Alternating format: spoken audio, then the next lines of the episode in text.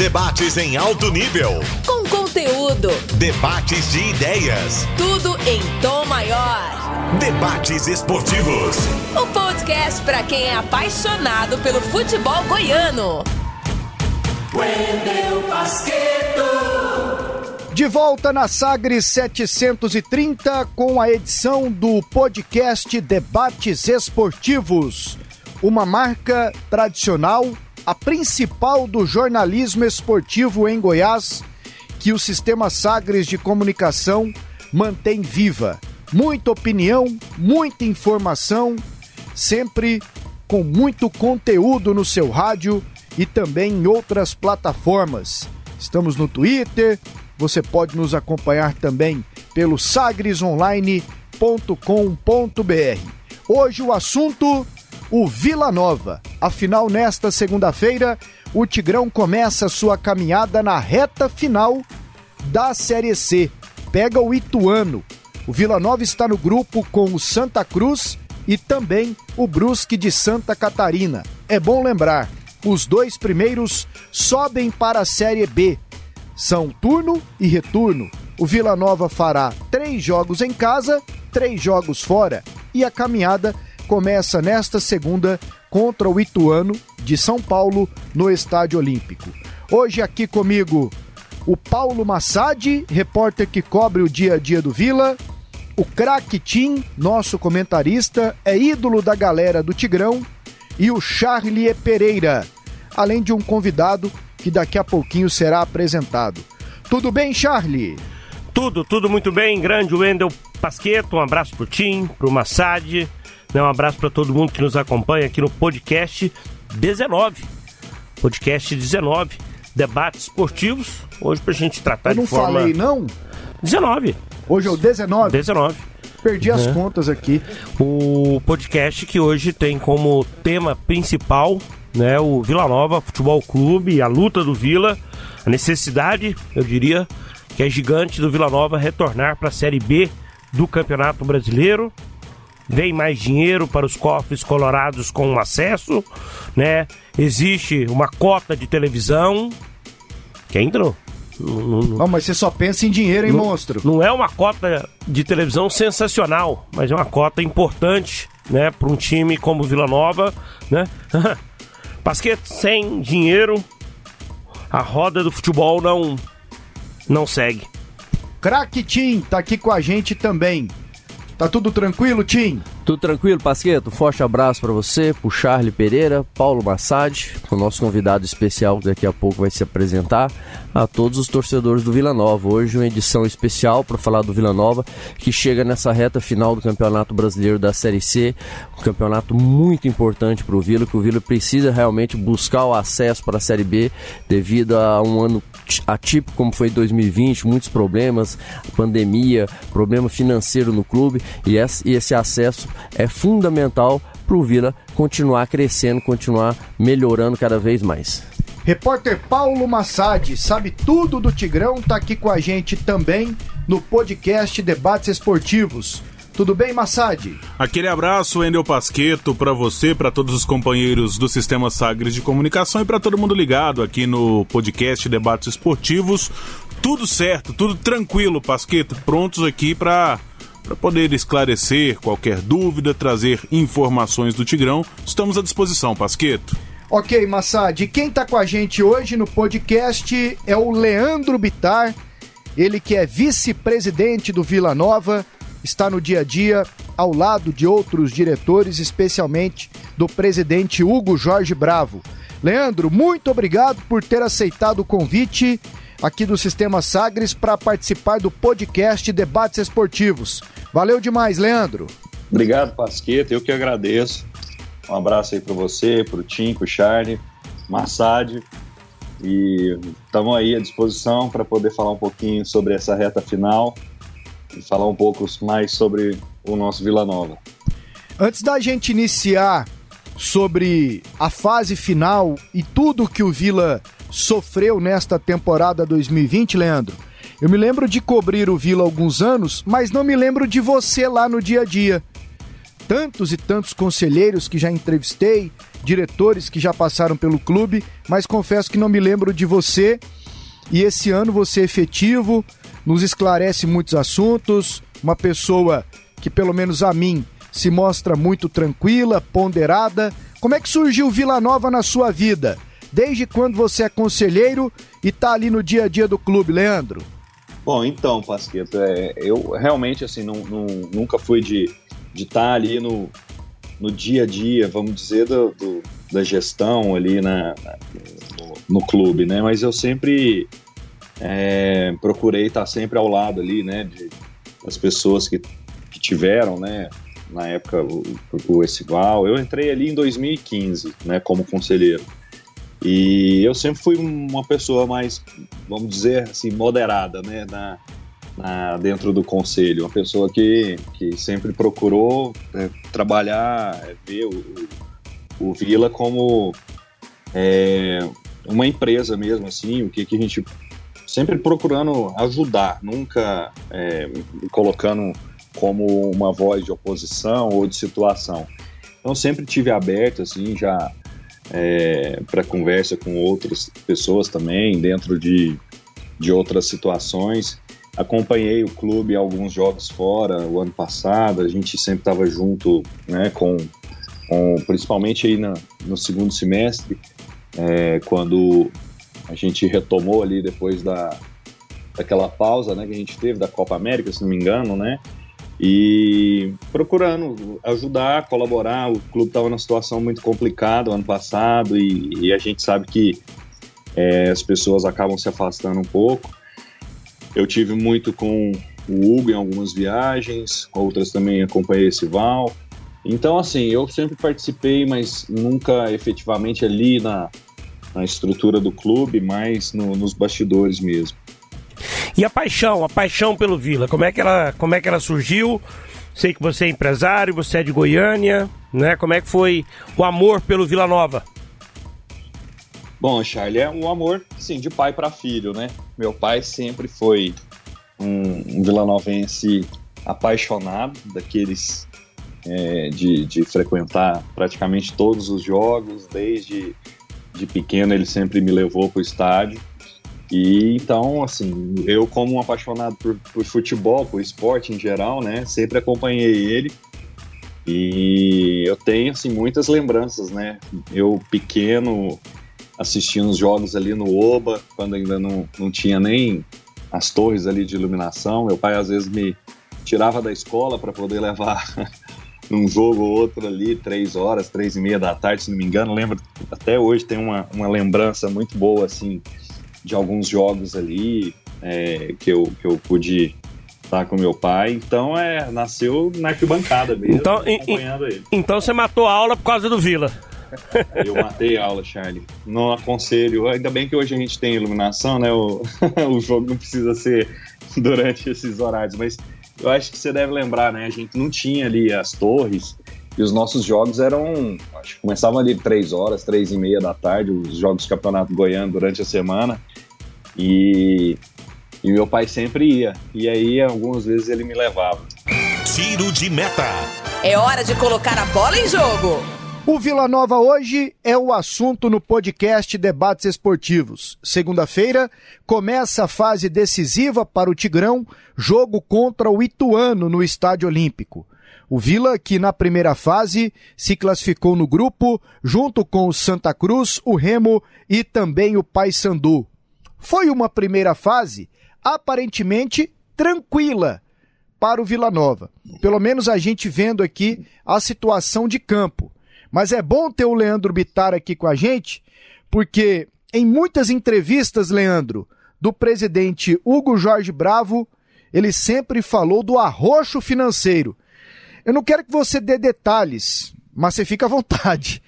Uhum. Mas foi uma luta. Pelo, pelo que a gente ouve do presidente, conversa com um, com outro, sem receita, foi uma luta para vocês. E como vocês chegam com relação aos compromissos com fornecedores, jogadores, funcionários e comissão técnica para essa fase final da Série C, hein, Leandro?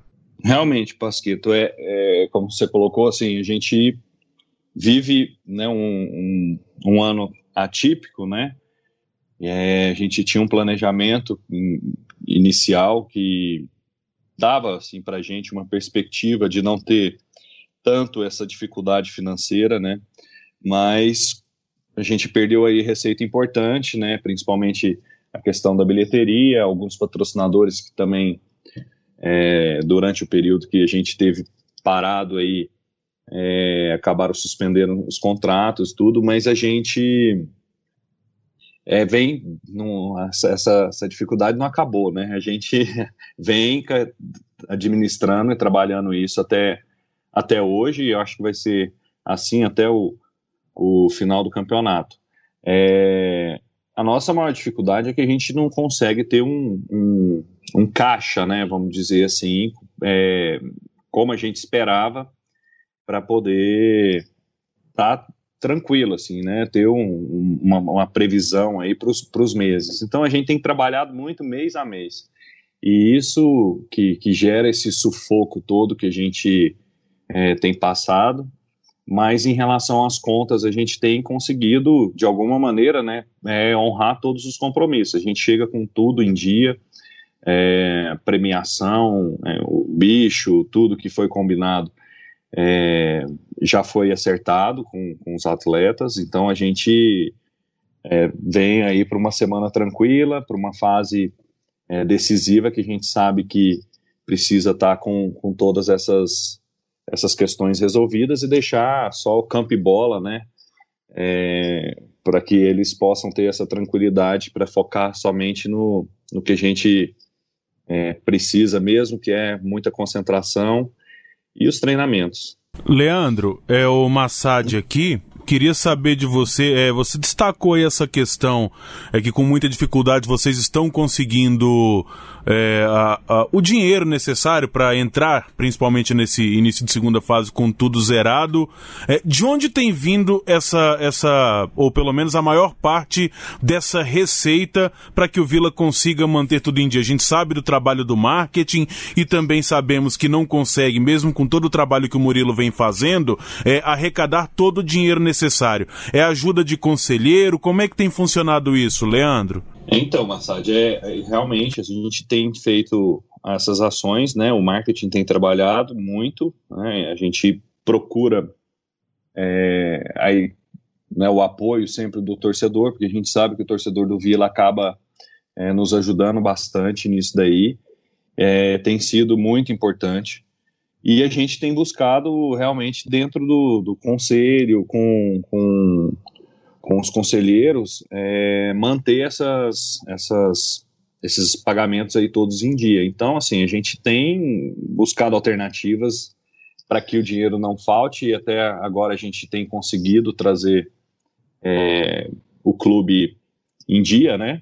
E eu tenho certeza agora para a reta final, a gente inclusive teve a reunião do conselho essa semana, a, a gente a gente vai conseguir manter tudo em ordem, a gente tem, tem tido uma boa assim, recepção de todos os conselheiros, né, de todos os vilanovenses que estão envolvidos ali no dia a dia do clube. É, eu acho que a gente vai passar isso aí sem, sem maiores dificuldades. Ô Leandro, e nós temos aqui um personagem que vivenciou bem essa situação, que é o Sim. Tim. Né, o Tim tá aqui com a gente, é bom ouvi-lo, porque Tim, eu me lembro aqui, se minha memória falhar, você me ajuda. Você participa da fase final em 96 da Série C, depois da fase final da Série B em 97 e também em 99. Chegava com tudo organizadinho para pensar só em jogar futebol ou tinha uma pendênciazinha assim pra, pra resolver, pra todo mundo entrar com a cabeça boa? Não, eu peguei uma fase no Vila Nova, Pasqueto. Primeiro, um abraço especial aí pro Leandro Bitar. Bom demais estar com ele aqui nesse podcast. Eu peguei uma fase do Vila que sempre foi muito complicado. A questão financeira no clube sempre foi muito difícil. Isso os presidentes da época, ninguém nunca escondeu, porque não tinha receita. E não tinha as ajudas que tem hoje vindo da CBF. Então os clubes tinham que se virar, se redobrar. Então, realmente, eu peguei momentos muito complicados dentro do Vila Nova. 96 foi um ano muito bom, tanto que a gente foi campeão invicto. E, e eu lembro que houve uma ajuda, assim, do, do, do, do, governo estadual naquele ano, principalmente com a questão de, da logística das viagens, hospedagem, realmente houve e ajudou bastante. É, 97 a gente chega muito forte no Campeonato Brasileiro, mas aí na, no quadrangular final da Série B o time cai o rendimento e, e, tinha realmente algumas pendências, alguns problemas. Então essa questão dos problemas financeiros no Vila é uma história que não vem de hoje. É lógico que esse ano, devido principalmente à pandemia, o problema, eu imagino lá, o Leandro está aí com a gente falando, é muito mais complicado se administrar com uma pandemia como essa. Mas é méritos para a diretoria do Vila, méritos para o presidente, o Jorge Brabo, o Leandro Bittar, para o Murilo Reis, que é o do marketing, está conseguindo é, mesmo com essa dificuldade dessa pandemia que está sendo é, terrível para os clubes, estão se virando, se desdobrando, e aí traz, o Leandro traz essa notícia boa que entra, pelo menos na reta final do Campeonato Brasileiro da Série C, com tudo em dias, tudo resolvido, com os atletas principalmente. Mas faz diferença, Tim, numa reta final? Porque eu já ouvi de você que você relevou muitas vezes para obter o resultado e fazer história com a camisa do Vila. Mas na época, tinha jogador que, pô, podia acertar, tipo o Thiago Neves, fala Zezé, paga um, dois salários aí, o jogo é decisivo contra o CSA. Tinha jogador que levava isso em consideração também? Tinha muito é, a questão. Primeiro, são duas situações diferentes, né, Pasqueto? Antigamente não pagava os valores que a gente vê hoje no futebol.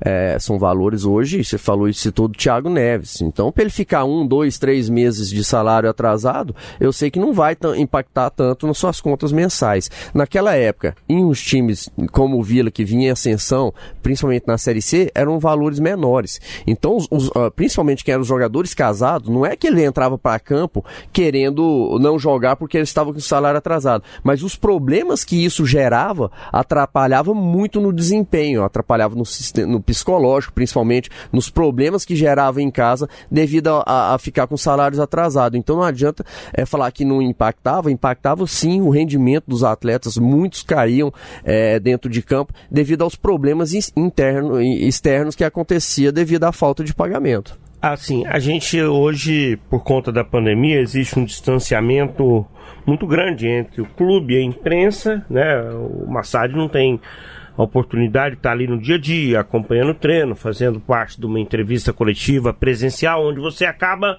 filtrando coisas assim que a distância não, não, não permite. Mas a gente acompanha pelo discurso, Pasqueto, que o elenco do Vila, né? Mesmo sabendo das dificuldades financeiras que, que o clube passa, me parece com um discurso muito de união né, de, de, de entender a situação, não só a questão da pandemia, mas a situação também do Vila, que é uma situação maior do que a, a pandemia é um problema para o Vila, é, mas o Vila já era um problema antes, né, financeiramente. Me parece que foi formado um grupo, né, para essa essa competição, para esse brasileiro de série C, que as pessoas elas entendem a situação. E antes da pandemia, né? Conversando com o Adalberto, o, o, zagueiro lá, capitão do time, ele é o capitão, né, Massad? É. Ele é o capitão do time. E, eu via isso, a confiança na diretoria. Né? Eu acho que é um primeiro passo. Se você confia no seu patrão, se você confia no dono, né? É, já é um primeiro passo para as coisas é, é, elas fluírem. Darem certo, né? Mas aí, Pasqueta, até a participação do Leandro Bittar é importante nesse momento. Eu vejo isso e eu fui a alguns jogos do, do aspirante lá no Oba.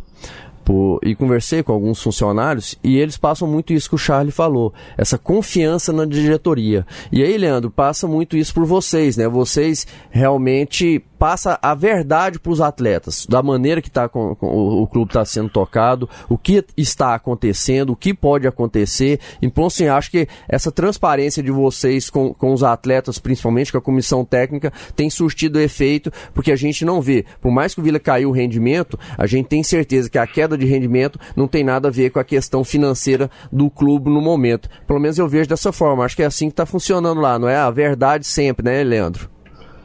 É isso, Tim. É, é, você colocou bem, assim, é. é. Eu acho que não só com, com comissão, com, com os atletas, mas é com, com todos os funcionários ali. Eu vejo o, que o Hugo tem um, um, um discurso, assim, né? Às vezes a gente olha o jeito do Hugo tal, mas ele, ele é muito transparente e muito verdadeiro. Eu acho que, que isso faz muita diferença e todo mundo ali se sente responsável, né, por esse objetivo. Desde o, de o porteiro mesmo, desde todo mundo é muito consciente do que o acesso representa. Acho que a gente tem é, tido muita responsabilidade em relação a, a esses, os gastos que a gente teve, né, o orçamento que a gente é, se dispôs é, a, a, trazer né, para o Campeonato Brasileiro para esse ano. E, e assim, é todo mundo muito consciente disso, sabe? Assim, da responsabilidade que cada um tem. É, tanto que eu vejo muito, a gente está aí há, já há tantas semanas sem, sem casos né, de Covid no elenco ali profissional, como eles cobram um dos outros, cobram às vezes da gente, né, uma postura às vezes com ah, os meninos da base, não sei o quê, eles mesmo têm essa consciência, isso tem feito também muita diferença, sem falar, aí eu já, já vejo que dentro do elenco é, a gente tem o Pedro Bambu, que sempre foi capitão e líder aonde passou. A gente tem o Gilcim também, que já, já teve a oportunidade de ser capitão em outros clubes. Simon era capitão no Ipiranga, Donato era capitão no Brasiliense, é, né, o Adalberto também, por onde passou, o Alan. Então a gente tem um, um grupo assim muito é, de, de, perfil de liderança que são que é assim eles são propagadores também dessa desse discurso, né? Eu acho que isso tem feito a diferença. Espero que a gente é, possa conseguir o nosso objetivo, porque todos ali eu acho que merecem, justamente por esse comprometimento que a gente tem tido. Estamos aqui com o podcast Debates Esportivos, recebendo o Leandro Bitar, vice-presidente do Vila Nova, e o Tigrão entra em campo na segunda-feira contra o Ituano na primeira rodada da fase final do Brasileiro Série C. Internamente, Leandro, como é que vocês tratam os adversários do Vila Nova? O Ituano vem de uma arrancada no segundo turno. O Santa Cruz foi a melhor campanha. E o Brusque deu uma caída muito por causa da política na cidade de Brusque que afetou internamente o clube. Como vocês tratam os adversários e conversam ali na hora de, de analisar cada um deles? Bom, Pasqueto, eu, assim, desde do, do, do início a gente é, sabia que a gente ia chegar numa, numa, reta final, independente de quem classificasse, né? Tanto que a gente não ficou procurando aí A ou B para poder enfrentar, a gente sabia que independente de, do grupo que a gente caísse, que ia ser é, um grupo complicado. Eu vejo o Ituano um time muito interessante, assim, é perigoso, um time é, que tem um, uma transição, uma, uma velocidade de contra-ataque muito, muito interessante. Eu acho que isso tem, tem sido uma das características do time. É, tem também, eles têm uma alternativa, a bola aérea deles, tanto defensiva como ofensiva, muito forte. Então, eu vejo um, um time, como você falou, em ascensão, né, que a gente precisa ter muito cuidado, estar tá muito concentrado, porque é um time perigoso. É, o Santa Cruz, tecnicamente, eu, eu considero o melhor time do, do campeonato. Né? Eles têm ali com Didira, é, o, o, o Rangel, o Chiquinho, Paulinho, assim, um, um time é, muito técnico, né? Aquela no meio de campo ali, um, um, um envolvimento que se a gente deixa eles jogarem, eles vão acabar é, criando dificuldades, né? E o Brusque é um, um, assim, eu vejo hoje uma incógnita, né? Eles tiveram perder alguns jogadores, mas é um time forte que mostrou isso. Às vezes assim a gente coloca essa questão política interna, né, no, como um dos fatores pela queda do rendimento, quase ficaram fora, né? E, mas eles também perderam alguns jogadores, tiveram um surto lá de Covid. Então, assim, a gente não sabe realmente é, se esse, essa questão política tem é, muita interferência ou não, mas é um, um, clube que mostrou no começo do campeonato que, tanto dentro ou fora de casa, jogava do mesmo jeito e atropelou todo mundo. Então, é um grupo perigoso. Eu acho que o Vila também tem grandes virtudes, né? Além do peso da camisa, eu tenho certeza que os outros clubes também olham para o Vila é, como um adversário difícil. A gente tem um padrão de jogo muito definido, né? Os atletas, independente de quem jogue, sabem muito bem o que fazer. E, e a gente tem algumas peças também que, que podem fazer diferença, né? O, a gente tem o Alan, a gente tem aí o Biancucci, tem o Enan, é, uma zaga que, uma linha de defesa, né? Não só os zagueiros, mas muito segura. O Fabrício numa fase excepcional. Então, eu acho que todos os jogos vão ser muito é, disputados. Eu acho que ninguém vai se sobressair. E eu, eu assim, penso que o, o, time mais concentrado, que, que vacilar menos, vai, vai conseguir o acesso. Ô, Leandro, eu queria até em cima dessa questão dessa análise que você fez do grupo que o Vila pega nesse quadrangular, você considera que esse grupo que o Vila pega, o grupo C, ele é mais complicado porque assim, na teoria, a gente observa, eu particularmente até observo alguns torcedores no Twitter, nas redes sociais colocando que é uma vaga, uma na teoria seria do Santa Cruz e o Vila talvez brigando com o Ituano até pela queda de rendimento do Brusque. Se a gente pegar do outro lado, se o Vila entrasse ali na vaga ou de Remo ou de Paysandu, qualquer um dos outros dois adversários do grupo do Vila na primeira fase não conseguiu vencer o Vila. O Vila empatou com o Remo as duas, venceu uma do Paysandu e empatou a outra. Se a gente pegar o Ipiranga e o próprio Londrina, não fizeram assim uma campanha que chamasse atenção como o próprio Brusque chamou ah, em um determinado momento nessa série C. Foram campanhas sólidas, mas de não é, tão dois times, dois times chamaram atenção quando você fala assim, você pega as campanhas, dois uhum. times para mim chamaram a atenção nessa Série C. O Brusque, naquele primeiro uhum. momento, depois. Na arrancada, né? né? Graças à arrancada ele conseguiu chegar, porque ele não teve uma reta final boa. E o Santa Cruz.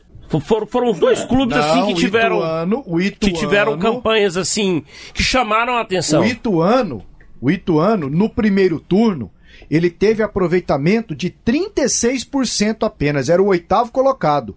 No segundo turno, ele dobrou, ele foi para 70% de aproveitamento. 70% Sim. de aproveitamento. E para mim, para mim, é quem chega no melhor momento. Pois é. O Ituano, a... que é o primeiro adversário do Vila. E melhor a... momento entre os quatro times. E até em cima disso que o Pasqueto falou, a força do Santa Cruz que manteve uma regularidade ao longo de todo o campeonato. Aí vem esse Ituano que, che... que vem com uma chegada muito forte para brigar com o Vila. É, você acredita, Leandro, que se fosse no outro grupo, talvez fosse menos custoso para o Vila? Bom, Massad, eu, eu penso que não. Eu acho que, independente do grupo, ia ser complicado, né? Você pegar o Londrina, a gente já, já teve vários embates aí contra o Londrina, nunca foi fácil. Eu vejo o Londrina nesse final agora bem reforçado, eles acabaram, até mesmo o Celcinho que teve aqui com a gente, né, fazendo gols e tudo mais, numa, numa, fase boa, retomou, acho que a confiança, algo que ele não conseguiu fazer aqui, ele está fazendo lá. É...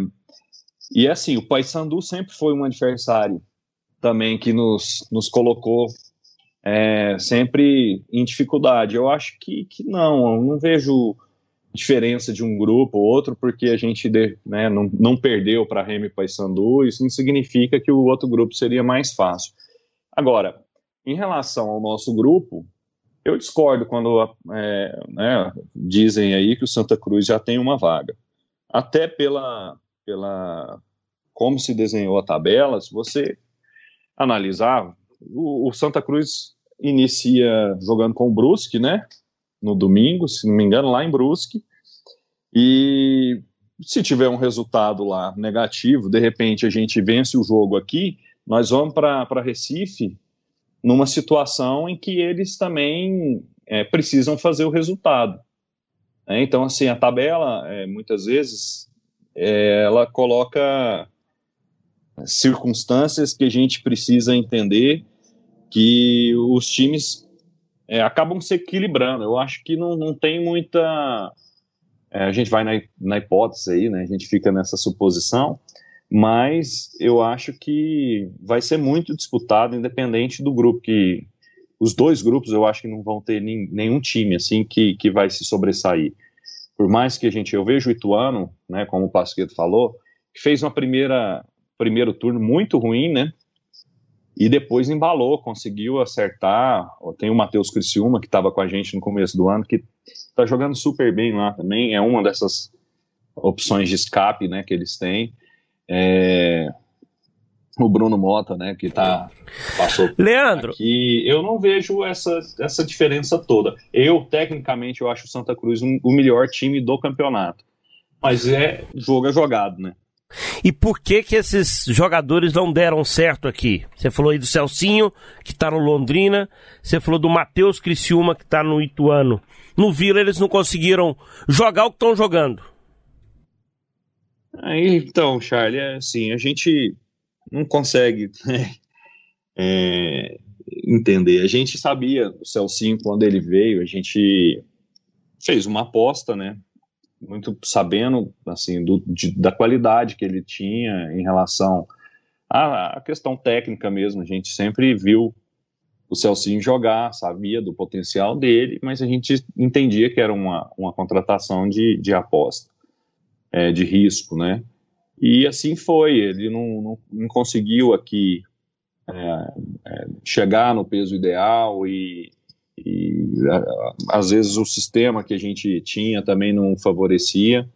O Matheus ele iniciou muito bem quando ele chegou, a gente é, ficou muito animado, mas depois veio perdendo rendimento nos treinamentos, eu muito desfocado assim, né? Falar a questão mesmo de concentração, porque ele tem potencial, é um jogador que tem uma base muito boa, é, veio do Atlético Mineiro, e a gente apostava muito, acabou não dando certo aqui. E aí pega um time como o Ituano, que estava na situação né, complicada na tabela, um time mais reativo, que, que procurava mais a velocidade, acabou encaixando bem no, no sistema deles lá e tem sobressaído. Leandro, é, você que está dentro do Vila Nova agora, diretamente convivendo aí com, com os atletas, comissão técnica, o que você pode dizer para o torcedor em, a, a, respeito dessa oscilação que o Vila teve na reta final, principalmente, e dessa primeira fase? Principalmente, acho que depois daquele jogo que perdeu aqui para o Botafogo dentro do Oba, aí não fez uma boa partida contra a equipe do Imperatriz, que, que era um time praticamente amador, contra o 13 também oscilou, mesmo na última rodada contra o Jacuipense, não fez uma grande partida assim para entrar, para realmente mostrar para o torcedor que a oscilação é, tinha tinha acabado. Que, que você, você aí dentro, você acha que realmente essa oscilação do Vila acabou, que o Vila vai voltar a mostrar aquele grande futebol que mostrou naquela sequência, principalmente de 10 jogos que ficou sem perder, um time bastante consistente? Dá para o torcedor do Vila acreditar que nessa fase final, já nesse primeiro jogo, que para mim, pelo menos, é, é, é o, teoricamente é o jogo mais importante, porque pega uma equipe muito forte jogando em casa e na sequência tem dois jogos fora é, de casa. Então a vitória seria fundamental. Passa pro torcedor essa confiança realmente que dá para voltar aquele bom futebol? Ou vocês também da diretoria, assim como os torcedores, ainda tá com, com o pé um pouco atrás se o Vila vai continuar, vai conseguir voltar aquele bom futebol? Bom, Tim, é, eu assim vejo, acho que desde o jogo contra o Remo, né, quando a gente acabou empatando em casa, é, a gente teve ali o Enan, se não me engano, perdendo, perdeu um pênalti, a gente teve um, um gol no, no, gol, acho que o Alan fez um, um gol que acabou sendo anulado. É, eu acho que assim a gente ali chegou numa condição muito boa dentro do campeonato. Eu acho que um pouco essa questão da concentração, né? É, a gente tinha o meio de campo ali, principalmente com o Pablo, o Dudu, uma pegada muito forte. Depois a gente acaba perdendo o Fabrício, que é alguém se você reparar dentro do jogo, ele organiza muito a nossa linha defensiva, é um cara que conversa muito, provoca muito, principalmente os meninos, é, o Dudu e o Pablo, assim, o tempo todo orientando. Então eu acho que assim é um pouco de, foi um pouco de relaxamento mesmo, de, de, de falta de concentração. É, a hora que a gente precisava, é, a gente teve, você falou do jogo lá contra o Imperatriz, a gente precisava testar algumas peças, né? A gente até na escalação muita gente criticou, mas era algo que a gente precisava até para poder sentir se esses jogadores estavam prontos, dar oportunidade para alguns jogadores. É, eu acho que a gente fez o que tinha que ser feito. É, essa semana eu já acompanhei é, dois treinamentos e eu, eu tenho gostado muito do que eu tenho visto, Viltinho, assim, em relação principalmente a, a essa concentração. Eu falo que a gente tem um padrão de jogo já muito bem definido, né? Isso é, eu acho que é praticamente automático ali entre todos os, os atletas. Já sabem muito bem o que tem que ser feito é, mas essa questão de posicionamento, concentração, de orientação, eu e eu tenho gostado muito do que eu tenho visto, principalmente esse o retorno do Fabrício, né, ajuda bastante, principalmente os meninos ali na linha defensiva e o Yuri também é um cara que, é, como eu estava falando mais cedo, muito líder também, gosta muito disso, um cara que conversa bastante também com, com todos eles. Então, assim, a expectativa é boa. Eu, eu tenho certeza. O torcedor tem que acreditar, a gente acredita. É lógico que essa expectativa ela precisa ser comprovada dentro de campo e aí depende muito mais deles do que da gente. Mas é, eu confio muito no grupo. Eu, eu acho o nosso time um bom time, muito competitivo e, como eu falei, vai crescer muito nessa reta final aí, porque tem jogadores experientes e muito vitoriosos, assim, né? Com, com gana de, de vitória. E zerou tudo, né? Todo mundo começa do zero, né? O Vila tem grandes chances, sim, de conquistar o acesso. O Santa Cruz, pela campanha que fez, chama mais atenção. Acho que isso não tem como é, tirar esse rótulo do Santa Cruz, né? Pela, pelo que fez na primeira fase, no geral, pegando grupo A e grupo B. Agora, Leandro, o que significa o acesso e o que significa não conseguir o acesso, pensando em 2021? Então, Charlie, o acesso a gente sabe que, que para o Vila é um, um, um desafogo muito grande, né? Não vai resolver todos os nossos problemas, mas vai dar para a gente uma tranquilidade, uma estabilidade maior, que é que a Série B acaba proporcionando para um clube é, hoje do tamanho do Vila, com a estrutura que a gente tem. Né, a gente consegue aí pelo menos gerir melhor o dia a dia, né, e ter um planejamento orçamentário mais tranquilo para o ano que vem. E a Série C para o Vila Nova é um, é, eu vou dizer que é o caos, como o Hugo tem, tem colocado.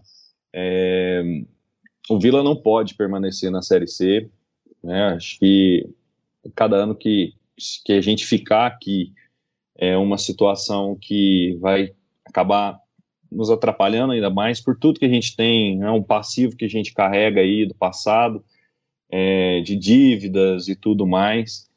Então a gente tem renegociado, exercido algumas coisas, mas muito mais na nossa na base da confiança e, e da, da competência do nosso jurídico do que propriamente é, de, de poder né, financeiro para poder chegar e resolver.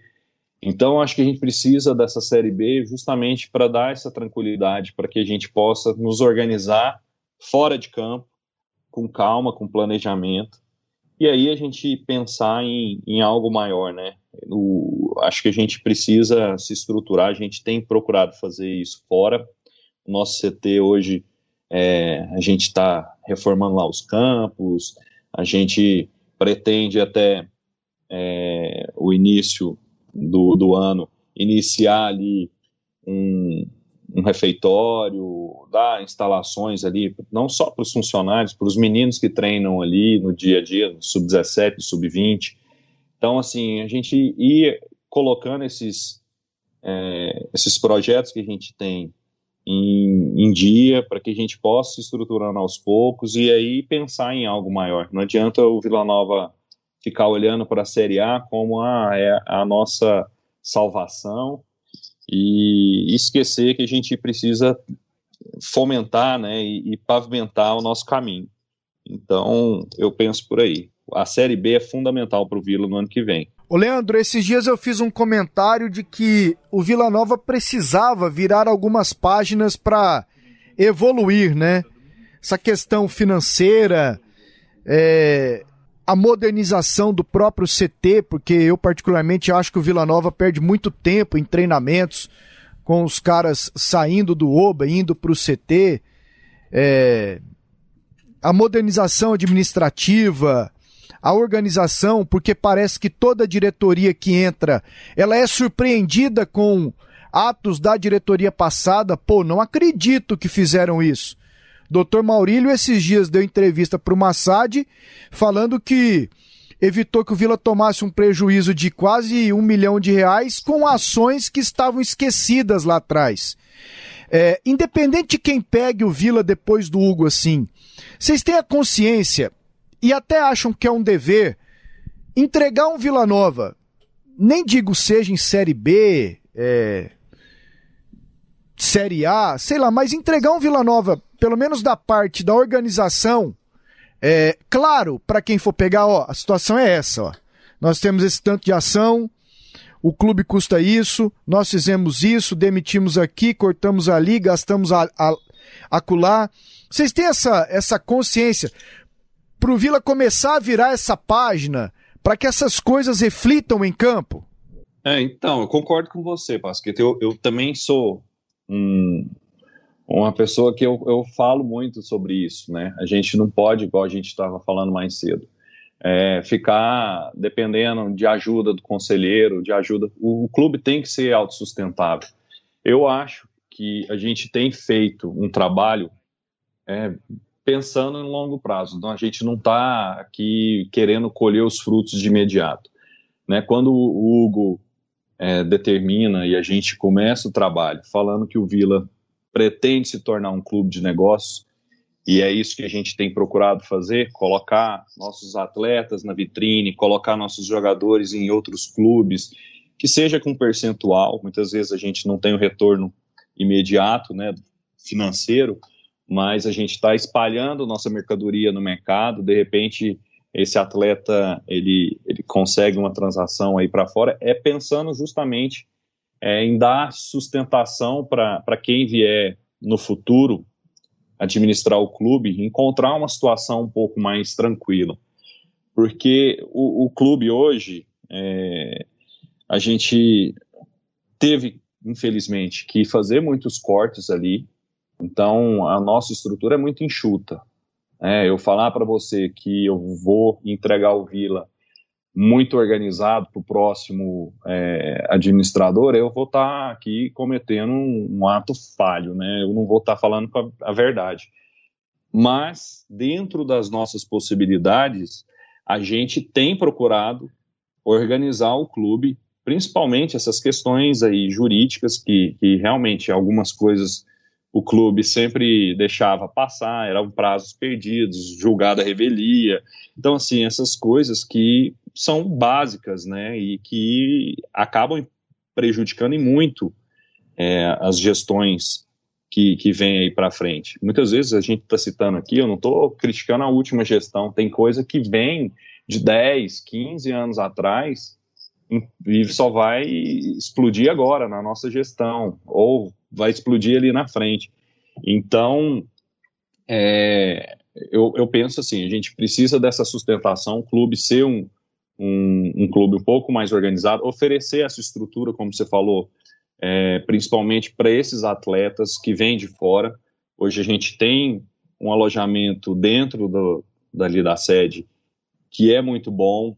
A gente reformou todo o alojamento, trocamos tudo, tudo novo, com armário de, de melhor qualidade para os meninos, camas excelentes, todos com ar condicionado. É, o, tem a casa do atleta que a gente também é, também reformamos ali praticamente tudo, colocamos tudo novo.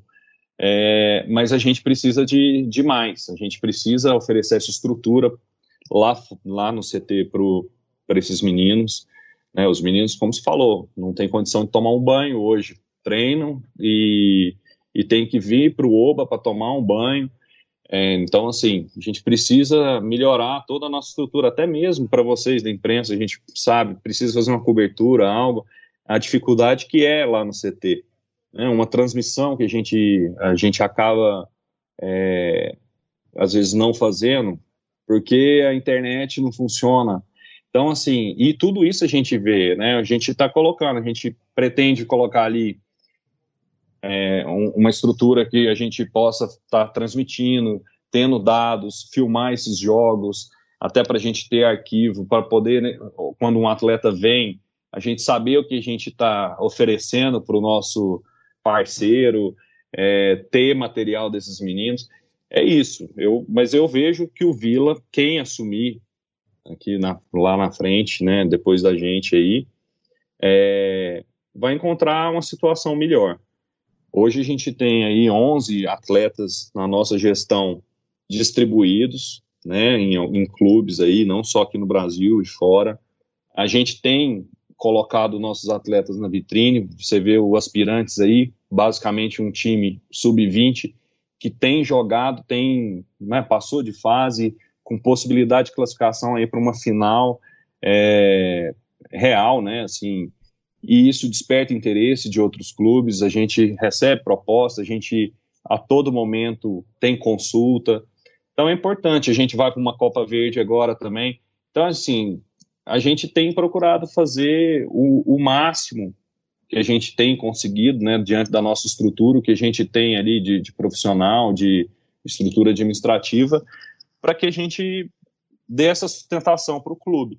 Ô Leandro, até em cima dessa última questão que você falou de, de jovens jogadores, é, falta ao Vila e, e, cabe a vocês também, dentro de toda essa organização que você destacou, é, começar a negociar melhor os seus produtos. O próprio Hugo Jorge Bravo costuma dizer que o Vila tem que ser um clube de negócios. E a gente vê, por exemplo, os rivais conseguindo vender jogadores com valores é, muito mais atrativos do que normalmente nos últimos anos, não vou nem colocar na administração de vocês vocês, mas nos últimos anos o Vila negocia os seus atletas dentro de toda essa estrutura, de toda essa visibilidade que os jogadores estão tendo. É, cabe ao Vila a partir de agora também passar a negociar melhor os seus produtos? Por exemplo, assim, me desculpe, Massad, Leandro, o, o, o João Pedro e o Anderson que são os destaques do time de aspirantes.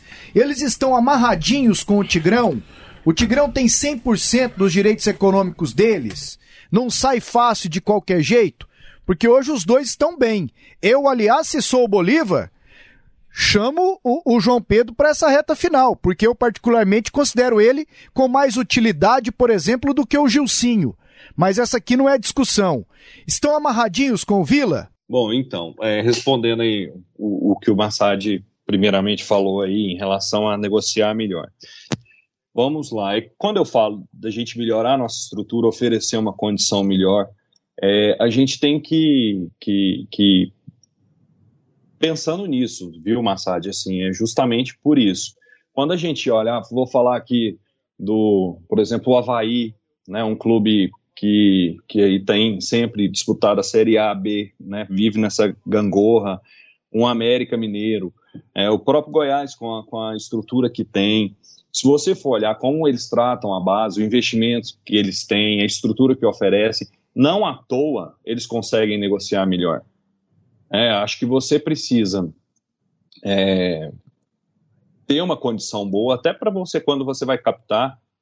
É, o atleta não quer chegar num clube onde ele não tem onde dormir, onde ele, ele mal sabe o que ele vai comer, se, se tem transporte ou não, chego ali, não tem é, segurança, né, não tenho, sabe, o, o, hoje os meninos, principalmente na captação aí, você pegar acima de 14, 15 anos, todos os meninos hoje têm agente, sabem muito bem quais são os clubes que têm é, esse poder de, de, de oferecer né, não só uma estrutura, mas uma condição de futura para ele é, muito melhor. Então, assim, a gente precisa justamente isso. Eu, eu vejo que a gente precisa espalhar nossos jogadores. Quando a gente coloca em outros clubes, a gente abre mão muitas vezes desse, desse percentual aí financeiro, né, para poder colocar ele numa vitrine que a gente sabe que ele ele vai ter uma condição melhor de desenvolvimento, é, não só questão técnica, mas também a questão da formação, do caráter da pessoa, é, do profissional, entender o que, que é um, uma grande estrutura e, de repente, isso pode reverter para o nosso clube. É, agora, a gente pretende chegar nesse patamar. Para conseguir negociar nesses valores que esses clubes negociam, a gente precisa também ter uma estrutura mínima e oferecer algo para esses atletas para que a gente consiga também amarrar. É, quando a gente disputa uma competição como a gente tem disputado o aspirantes, abre os olhos para outros atletas, né? Assim, é o empresário toda hora, que, ah, mas vocês vão disputar um aspirantes, tal. Eu tenho um jogador, eu tenho isso. Aí começa a aparecer também opções melhores. Então é, é muito isso. Em relação aos, aos atletas, o, o Pasqueto, é, os meninos têm contrato profissional com o clube já, né? Eles não são é, jogadores que têm um contrato amador. Então eles já têm contrato com, com Vila, não, não vem de hoje, né? É, mas eles são do, do clube. É, a gente tem não só o João Pedro, né? A gente tem outros jogadores aí que que despertam interesse o tempo todo. A gente trouxe o Felipe de volta e é um atleta que a todo momento a gente tem é, gente querendo informação. O Fabrício, o lateral, toda hora tem gente especulando, querendo informação. O Tiburcio. Então, assim, a gente sabe é, que essas competições dão essa visibilidade e sabe que é aí que a gente vai conseguir é, fazer uma negociação ou outra, seja ela uma, não vai ser algo que possa resolver todos os problemas do clube, mas a gente tem grandes possibilidades de, de dar continuidade aí para o nosso trabalho de sustentação para aqueles que vierem no futuro. Só antes do próximo quadro, só uma observação. Às vezes a gente fala assim, o CEP pesa muito, né? É claro que você está no Flamengo, você está em São Paulo, você está no Rio, você está em São Paulo, em Minas, em Porto Alegre, você é mais visto. O valor já é mais alto. Quando você está na Série A, o valor é 1. Quando você está na Série B, o valor é 8. Quando você está na Série C, é um valor muito menor. O Tim, Pasqueto, Massad, o, o Leandro Bitar, por, por ter dito aí que conhece futebol. Você lembra do volante no Goiás Esporte Clube, o Romeu? Sim. Gosto muito do Romeu. Jogador assim, voluntarioso. Jogou que, no que, Vila. Que fez sua história no Goiás, jogou no Vila. Mas tecnicamente, o Tim, não é porque ele tá aqui do meu lado, ele era muito mais jogador do que o Romeu. Ah, eu não acho, não né? Ele não era. É, é... Você é sincero, né, Marcelo? Não acho, não. Você não faz média, né? Você é sincero. Negócio de internacional, jogar lá com esse povo, ele enganava. Só machucava, né, Pasqueto? Não, o Tim, o Tim, enganava. O Tim era mais jogador do que o Romeu. O Romeu, eu brinco às vezes que foi a maior negociação da história do Goiás. Ele foi vendido por 2 milhões de dólares pro Corinthians. Sabe? O, o, o jogava muito mais do que o Romeu. Não, muito mais. E você nunca teve uma proposta de que um terço disso, Tim. É, mas essa história do Romeu, eu lembro bem lá na, na década de 90. Mas o, o Romeu, Romeu... Jogava, o Romeu jogava Série A. É, o Goiás estava na Série A, então a vitrine é muito maior, né? E isso que o Leandro tá falando, é, a vitrine de você estar numa Série A, ela é muito maior do que você estar numa Série C. Então acho que por isso que é essa questão do Vila, o Vila precisa urgentemente crescer de série, classificar, já voltar para a Série B, porque aconteceu isso, né? Naquela época, o, por exemplo, o Romeu foi vendido por 5 milhões, se não tiver enganado, para Corinthians. O Rony, que era um garoto, não falando de mim, porque eu não cheguei a ser vendido. Na minha época, o único que foi vendido realmente pelo Vila Nova foi o Rony. O Rony foi vendido pro Fluminense por um milhão. E a gente comparar também Rony com o Romeu, até por ser atacante, não tem nem comparação. Não, não tem nenhuma Não tem nenhuma comparação. comparação. é? O Rony chegou à seleção brasileira, o Rony jogou em vários times grandes, jogou fora do país. Então, para você ver como pesa a questão da divisão Por isso que eu acho é, é muito é mais um motivo para o Vila se esforçar ainda mais esse ano para voltar para a Série B, porque esses garotos que estão surgindo no Vila que tem muita qualidade, a vitrine de uma Série B é muito maior. E isso que o, o Hugo Jorge Bravo quer fazer dentro do Vila Nova, de fazer um time de negócio, de revelar e vender jogadores, eu acho que o Vila tinha que ter feito lá atrás. Porque lá atrás o Vila tinha muita mercadoria. Se a gente lembrar, a gente foi campeão em 95 com um time de 90% de garotos. E quem foi vendido? Só o Rony. Só o Rony foi o único que foi vendido. Então acho que foi um erro cometido lá atrás pela essa diretoria do, Goiás, do, do Vila. E a gente comparando com o Goiás, o Goiás cresceu muito em cima da venda. Ele começou vendendo lá Luvanor, aí veio uma série de jogadores que o Goiás revelou e vendeu e faz muito bem isso até hoje. Agora, é mais fácil você fazer isso e vender bem estando numa Série A. É o que o Vila precisa ver. O Vila precisa crescer para que os seus produtos, seus garotos, tenham um valor maior. É, é justamente isso. É, a, gente, a, gente vale muito o que a gente está é, vendendo ali no momento. Se a gente está numa Série B, né, eu tenho certeza, lógico, não estou menosprezando o campeonato de aspirantes, é um campeonato muito importante mas eu vejo um Anderson, um João Pedro jogando uma Série B, né, com, se destacando ali, eles têm um valor muito maior, até mesmo para um clube, né, a gente olha muito para o mercado nacional, mas para fora também. É, então, é outro patamar mesmo, a gente precisa, precisa entender isso. Parada obrigatória. Vamos ouvir e debater o que disse o boleiro, o professor, o Cartola. Solta a entrevista.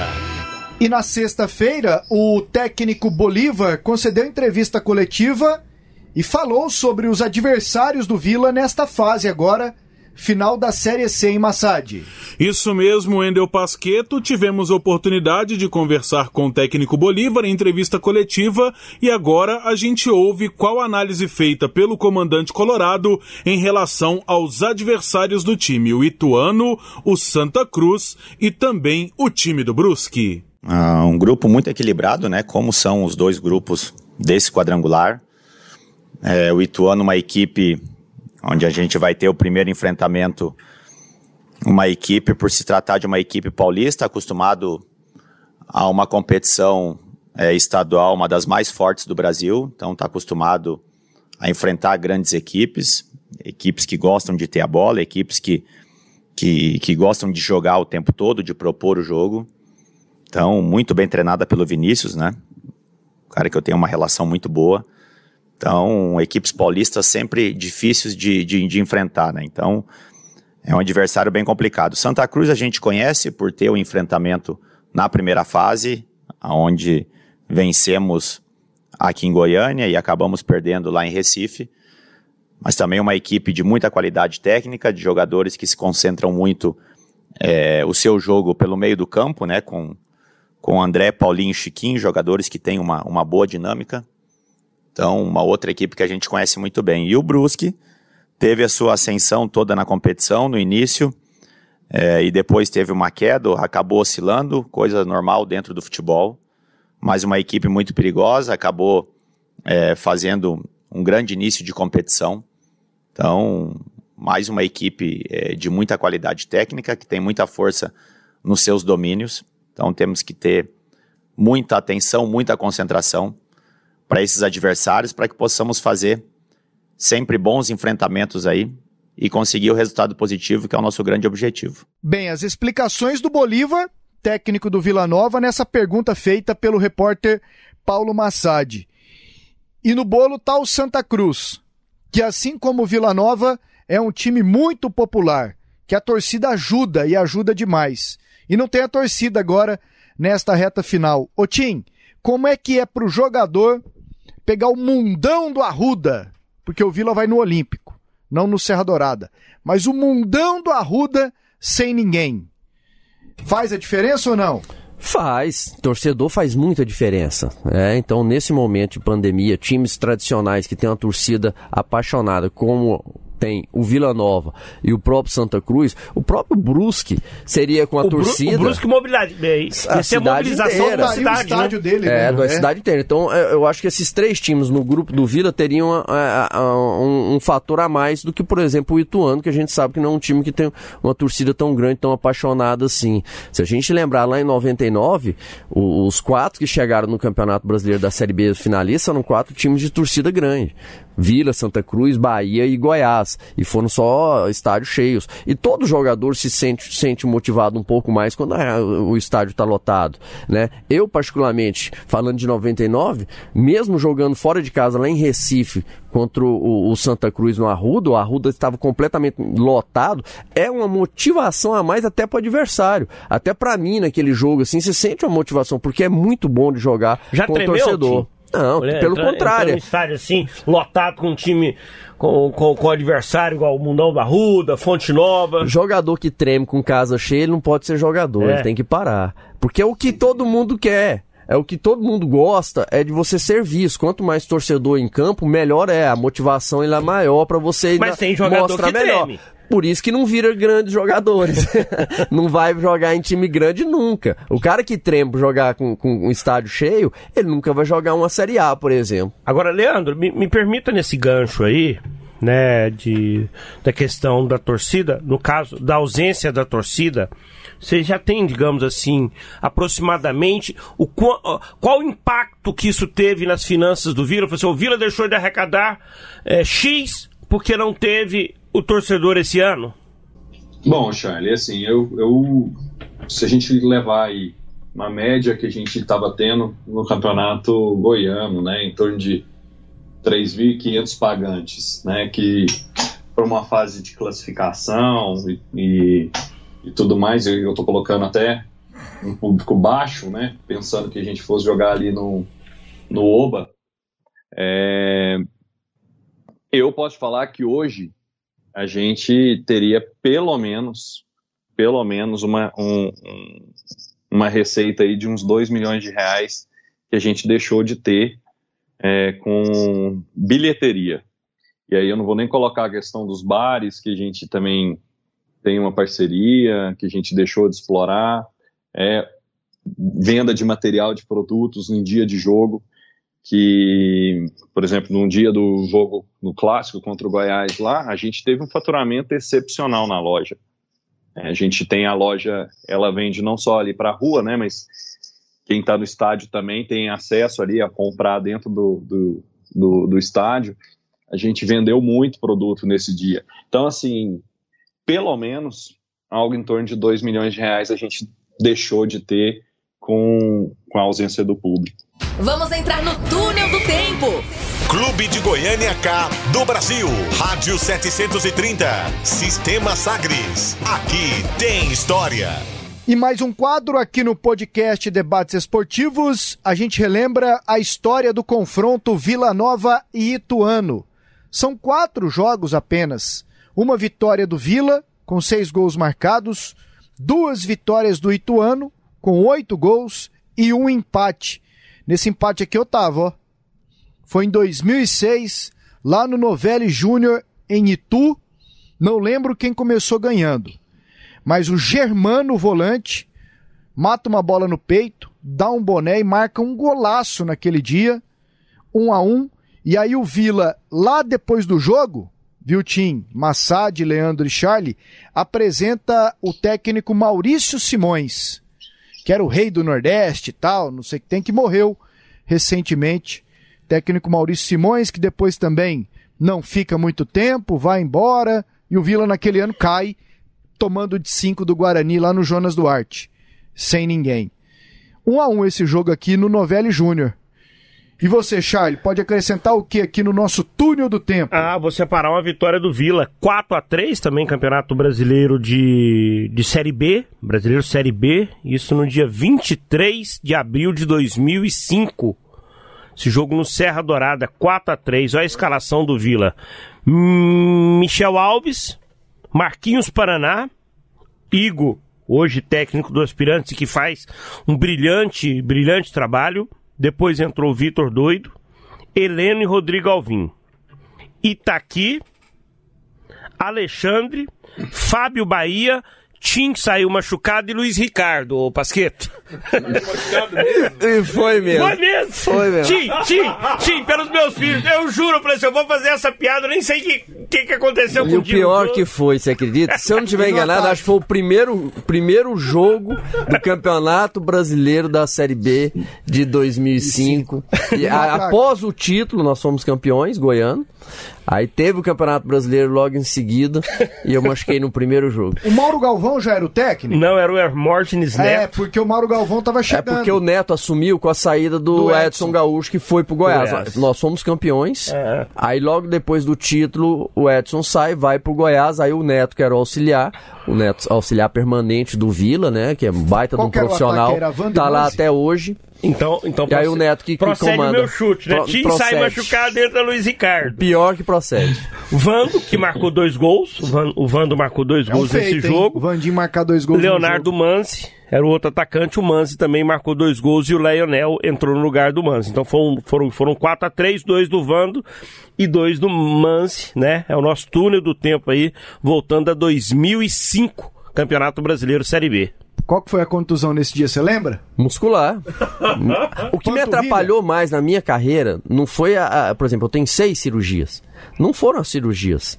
De joelho eu fiz, ficou bom. Fiz duas cirurgias no rosto, nariz e malar, que foi fratura. você fez cirurgia no rosto e não melhorou, monstro? E, fica- e não estragou, você quer dizer, né? Você tá Continuou assim bom, ainda? não tem cicatriz. Cirurgia, o trabalho foi muito bem feito dos médicos que me operaram. Então, assim, o problema meu não foram as cirurgias. O problema meu era uma lesão muscular que ficou crônica, que não, não, não tinha uma explicação porque eu tinha tantas lesões musculares. E aí explica que logo no ano seguinte eu encerrei a Ô, carreira Leandro. com 31 anos. Leandro, eu tenho certeza que lá da arquibancada você gritava: esse Tim aí, ó, Só machuca! só Não, eu vou- machuca. O Tigrão tem que dispensar esse povo.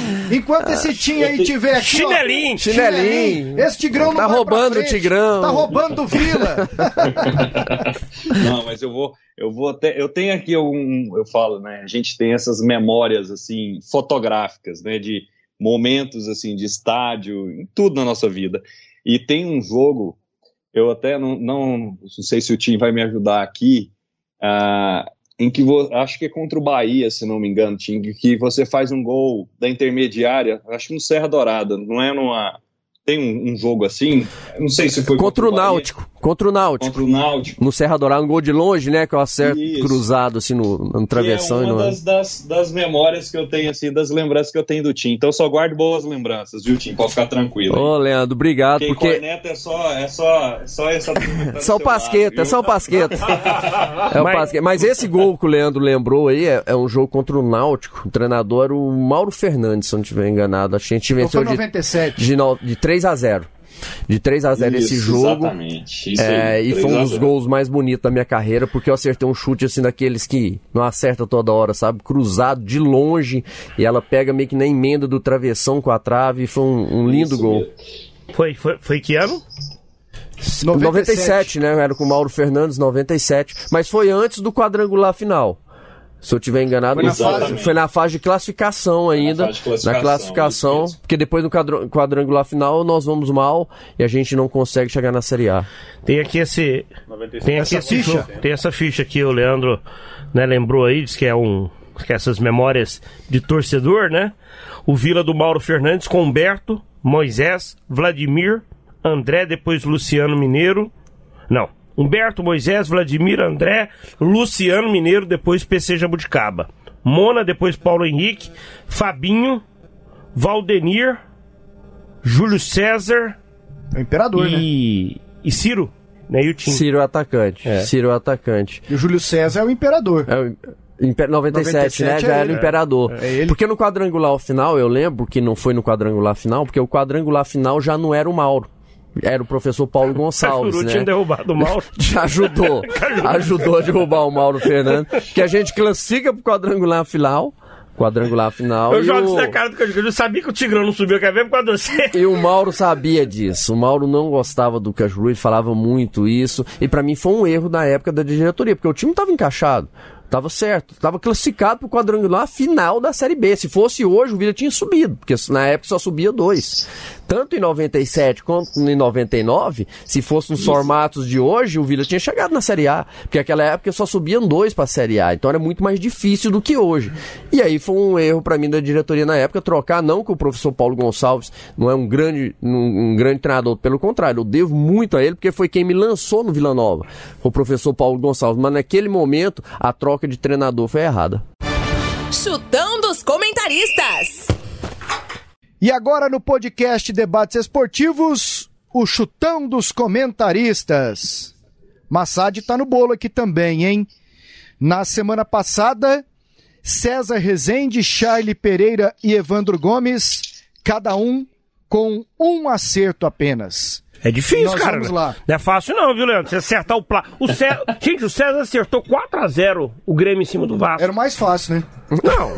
Que o Grêmio ia ganhar, todo Mas mundo, é difícil, todo mundo eu não- apostou. Agora o placar, se acertar uma goleada. O- Das vezes que eu participei, eu acho que eu não acertei A dois, gente não. sempre coloca só a Série A, mas excepcionalmente, por causa de Vila e Ituano, colocaremos o Vila Nova também.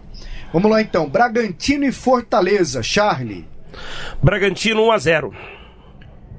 Tim, Ah, um a um. Leandro, Eu também vou de empate nesse aí, 1 a 1 Massad, 2x0 Bragantino.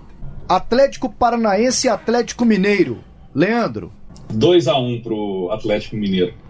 e aí, Tim, Mas eu vou ao contrário do Leandro. 2x1 um pro Atlético Paranaense. Charlie, 1x0 pro Galo. e aí, Massad, Rapaz, 2x1 Galo. Palmeiras e Bahia, Tim, 2x0 Palmeiras. e aí, Massad, 3x0 Palmeiras. Charlie, 2x0 pro Palmeiras. e aí, Leandro, 3 a 0 Palmeiras. Internacional e Botafogo, Charlie, 2x0 pro Inter. Tim, 3x0 Inter. Leandro, Essa aí eu vou exagerar, 4 a 0 pro Inter. É, o Inter tem que dar uma resposta, né? Massad, Pra mim, 3x0 Inter. Ceará e Atlético Goianiense, Massad. Um vozão sem o Vina suspenso. 2x1 Ceará. E aí, Leandro? 0 a 0 Ih, não quer comprar briga com o adversário aqui. Não, é um time que não. É, o- como o Massad falou, sem o Vina, acho que perde muito ali. Não, tá, tô eu- agitando. E o, o Atlético não, não tem feito tantos gols É assim, verdade. então vamos 0 a 0 É o pior ataque da, da Série A. Eu fico, eu fico 0x0 também. E aí, Tim? Eu vou no 1x1. Ferrarez é um ombão, né, pra marcar gol. Depois eu quero perguntar um negócio pro Leandro sobre o, sobre o Atlético. Vai?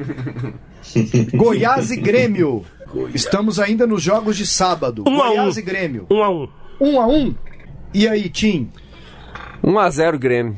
0 a 1 aqui pro Tim. Leandro? Essa aí eu vou ser. Foi em homenagem ao Patrício, 3 a 1 pro Grêmio. Patrício, que é auxiliar do Bolívar, Isso. que esses dias eu vi, tava lá na Batalha dos Aflitos.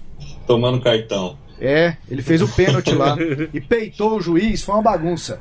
Vai, Massad. Ah, o Grêmio com time reserva, 2x1 pro Grêmio. Jogos de domingo, aqui agora no chutão dos comentaristas, hein? Brasileirão Série A. Flamengo e Santos, Charlie. 2x0 pro Flamengo. Tim, Rapaz. 1x1. Leandro. 2 a 2 E aí, Ma Massad? Tô com o Leandro nessa, pra mim é 2x2. Mengão vai com o time titular, o Santos vai poupar a Até gente. porque o hein? Mengão só tem o brasileiro, né? Pra mexer. Corinthians e São Paulo. Leandro. Acho que o São Paulo vai vencer 2 a 1 E aí, Tim? 1x0 São Paulo. Charlie. 0x0. Massad. 1x1. Esporte Coritiba. Charlie. 2x0 pro Sport. E aí, Tim? Tô com o Charlie. 2x0 Esporte. Massad. Rapaz, dois times ruins pra mim vai dar empate. 1x1. E aí, Leandro? Tô com o Massad, 1 a 1 Pra terminar o clássico carioca. Vasco e Fluminense. Tim. 2x0 Fluminense. Leandro. Hum, vamos ver se o Vasco responde aí. Sem o Helma lá, vamos, vamos, vou pôr empate, 1 a 1 Vou ajudar o Charlie. Ó, ano que vem vocês arrumam esse honesto brasileiro Alvarenga direitinho aí, porque o Vascão vai jogar aí, hein? Vai, vai, Charles. Eles arrumam um vestiário bom aí pra receber o Vascão. Olha, é 0x0. E aí, Massad? A zebra da rodada, 2x1 Vasco. Show de bola. Esse foi o chutão dos comentaristas. E agora Vila e Ituano, hein? É segunda noite no Olímpico, Vila Ituano. Vou começar com você, Leandro. 2 a 0 pro Tigrão. Deixa eu só anotar aqui, arrumadinho. L de Leandro, 2 a 0 Tigrão. Go gols de quem? Ah, Charlie, aí pode ser gol do Fabrício, gol de quem for. né? o importante é o 2x0. A, gente não vai escolher aqui, não. Tim, Entrando tá valendo, gol contra. 2x1, Pasqueto, pro Vila. Massad. Aquela boa e velha goleada colorada, 1x0. E aí, Charles? Também vou de 1x0 Vila. Gol do Alain Mineiro de pênalti. Se o Bolívar botar ele pra jogar, né? E bater. E ele bater, né? Deixa ele Ele bater. Leandro, a pergunta é: qual o maior clássico do Centro-Oeste? É Goiás e Atlético? É Goiás e Vila? É Vila e Atlético? Né? É, eu sempre tive Goiás e Vila, mas é inegável, não tem como deixar de lado o que o Atlético fez nos últimos anos. Eu até considero que o Atlético conseguiu fazer algo que o Vila tentou durante muito tempo e não conseguiu: chegar à Série A né, ter, digamos assim, um, um equilíbrio maior com o grande rival. Mas você considera ainda Goiás e Vila o maior clássico do estado? Ah, Charlie, eu considero pelo, pelo que, que representa, assim, eu, eu sei que o, o, o, o histórico, né, nosso, é, não, não diz também que exista esse equilíbrio tão grande assim, nos últimos anos a gente até conseguiu né, se sobressair, mas eu acho que a história diz, né, o, o que movimenta, pelo que, que acontece na semana, a cidade toda, a torcida, né, são as duas maiores. Então, sem dúvida, eu ainda considero Vila e Goiás o maior clássico do, do estado. Eu vejo o Atlético construindo, agora, é, eu ainda, não sei, acho que o Atlético ainda tem tem é, ainda que conquistar, né? Eu acho que até provocar mais. Eu acho que o Atlético ainda é um time muito que, que ainda foge um pouco dessa dessa responsabilidade, né? Toda vez eu vejo aí o Atlético quando vai enfrentar, igual agora mesmo o Goiás, é, eu acho que precisa até se impor um pouco mais como esse time é, rival, né, aceitar mais esse rótulo. E eu acho que isso o Atlético não tem feito. Leandro, você vai ser presidente do Vila? Ah, Pasqueto, não, acho que tá bom aqui, do jeito que, que eu tô auxiliando aí, quem, quem tem muita gente boa para para ser presidente ali, eu não, não penso nisso agora não. Mas é um sonho pro futuro? Você é jovem ainda, né? É um sonho Charlie, eu vou ser sincero, assim, é, eu acho uma responsabilidade muito grande. É, eu vejo por tudo que, que todos os presidentes ali que eu pude acompanhar, é, a responsabilidade é um peso muito grande. A gente é muito cobrado, né? E eu acho que eu posso colaborar, né, da maneira como eu tô ali hoje, né, auxiliando, né, sendo um braço, um apoio. É, hoje eu, assim, não me vejo como presidente do clube. Eu também pretendo continuar ali ajudando, né, essas administrações aí, principalmente esse grupo aí que a gente tem, que a gente construiu, mas não é meu meu objetivo ser o presidente do clube, não. Leandro, foi ótimo bate-papo aqui. Eu quero me despedir do Charlie Pereira, do craque Tim, Tchau. do Paulo Massad. Foi ótimo, valeu Tim, valeu, Valeu, Massad. Pasqueto, um abraço, um abraço especial pro Leandro. E Leandro, pra gente ir embora, você manda pro ar aqui uma música que te lembre de futebol, do Tigrão. E valeu demais aqui pela entrevista, foi ótimo, acrescentou demais a edição número 19 do podcast Debates Esportivos. Um abraço, Leandro. Valeu, obrigado, um abraço para todos aí. Espero poder ter esclarecido algumas coisas, contribuído aí com vocês. Obrigado pelo convite. E eu acho que eu vou de. Eu quero ver gol do Rapa, porque é isso que a gente tá, tá querendo ver aí segunda-feira. Tomara que a gente veja bastante gol lá no, no Olímpico.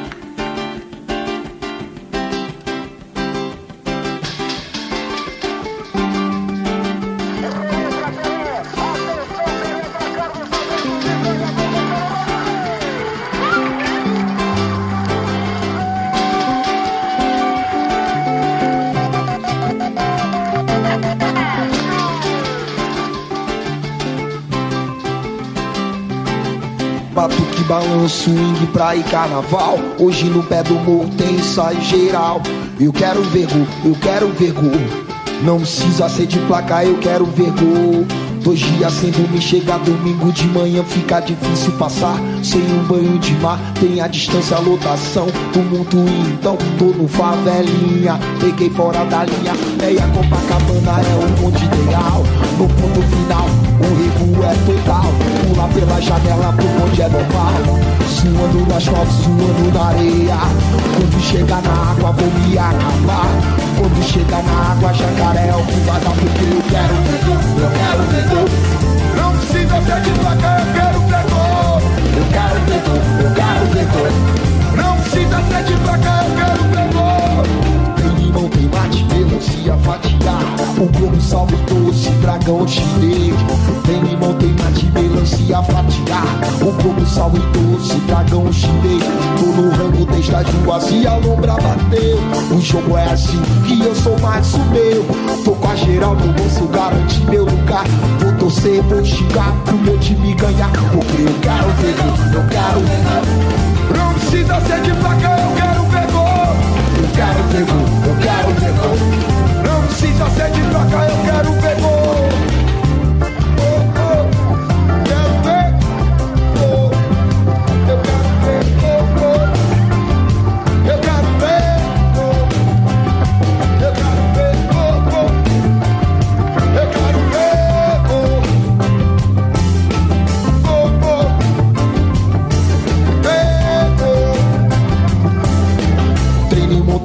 Melancia fatiada O globo sal e doce, dragão chinês. Tem mate, melancia fatiada O globo sal e doce, dragão chinês. Tô no ramo desde as ruas e a lombra bateu. O jogo é assim e eu sou mais o meu. Tô pra geral no bolso, garantir meu lugar. Vou torcer, vou xingar pro meu time ganhar. Porque eu quero ver eu quero ver Não precisa ser de placa, eu quero ver gol eu quero ver quero Não sinta sede de faca, eu quero ver Eu quero ver eu quero ver Não sinta sede de faca, eu quero ver Eu quero ver eu quero ver Não sinta sede de faca, eu quero ver Oh, oh. Eu quero